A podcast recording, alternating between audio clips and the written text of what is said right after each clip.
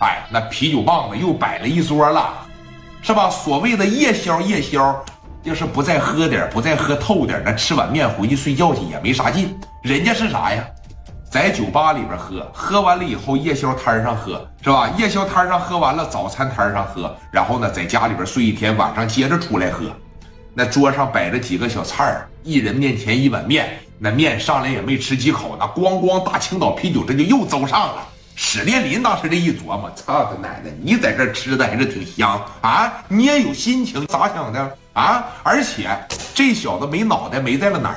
你说你吃烩面你就吃去呗，你给人砸完店了，你也知道人家聂磊他不简单，你赶紧藏起来呀，你赶紧躲起来呀，对不？非得说在这报个点，显得自个儿像咋地似的。走上隔壁咱吃羊肉烩面去，那动静能多大多大，人能不找你啊？这就不长脑袋。还有这种打心眼里的优越感啊，包括说这个，你看。胡英杰吧，可能从心眼里边也没瞧起聂磊，因为一走到哪儿，胡英杰就是老手拿砍刀，哗哗都把人剁成肉馅子。那阿 Sir 都没要了我的命，阎王爷都不收我，谁行啊？那在这一块基本上就是横晃，也是暴徒级别的。那再一个有刘季这样的，有刘季这样的大财主，没事了给拿点钱花，没事了给打打仗啥的，绝对是哎混的是牛逼。史殿林在这咬着牙瞅着，紧接着说：“你看刘毅来了，刘毅来了以后，蒋元这这刘丰玉这就全来了，三四十号小弟这就到位了。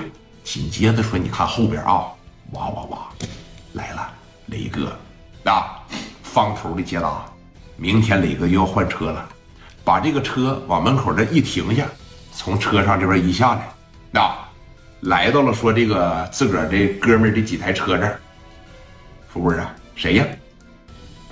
说你看，这个正宗河南烩面啊，它是个落地窗，是吧？从外边能看着里边，正好是啥呀？挨着桌子的那一，哎，就是说不是挨着桌子啊，是你看它是怎么摆的？这边是落地窗，它是背对着，在这儿这么坐着，它挨着这个窗户，后边再没有座了啊，后边摆的是一些个那个什么桌椅板凳，因为毕竟已经挺晚了嘛。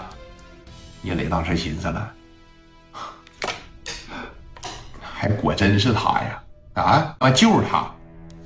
你看，磊哥说了，走进去啊，进去。说进去了，怎么办呢？说旁边那哥们儿好像挺能打啊。这个胡英杰，聂磊说了，谁乐意能打谁能打，我不怕他。砸了我的店儿，我把他们全打残废了，而且我的店儿他们还得给我装修。他不是什么世代的儿子吗？他不是有钱吗？有多少钱？今天我全让你给我掏出来。正好我看着我这台捷达吧，有点不太顺眼。我呢想整一台这个啊奔驰开一开，是吧？虎头奔这要上了，已经接受订单了。我想整台虎头奔开一开，就让他给我报销吧。啊，哥几个就开始往里进了。这一边走。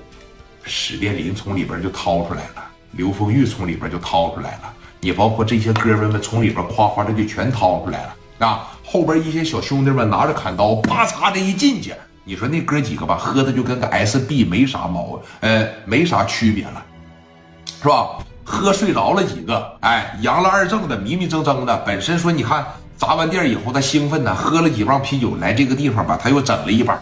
现在也是处于上劲阶段了，而且最关键的是啥呀？胡英杰也玩这个东西，他刚玩不多长时间。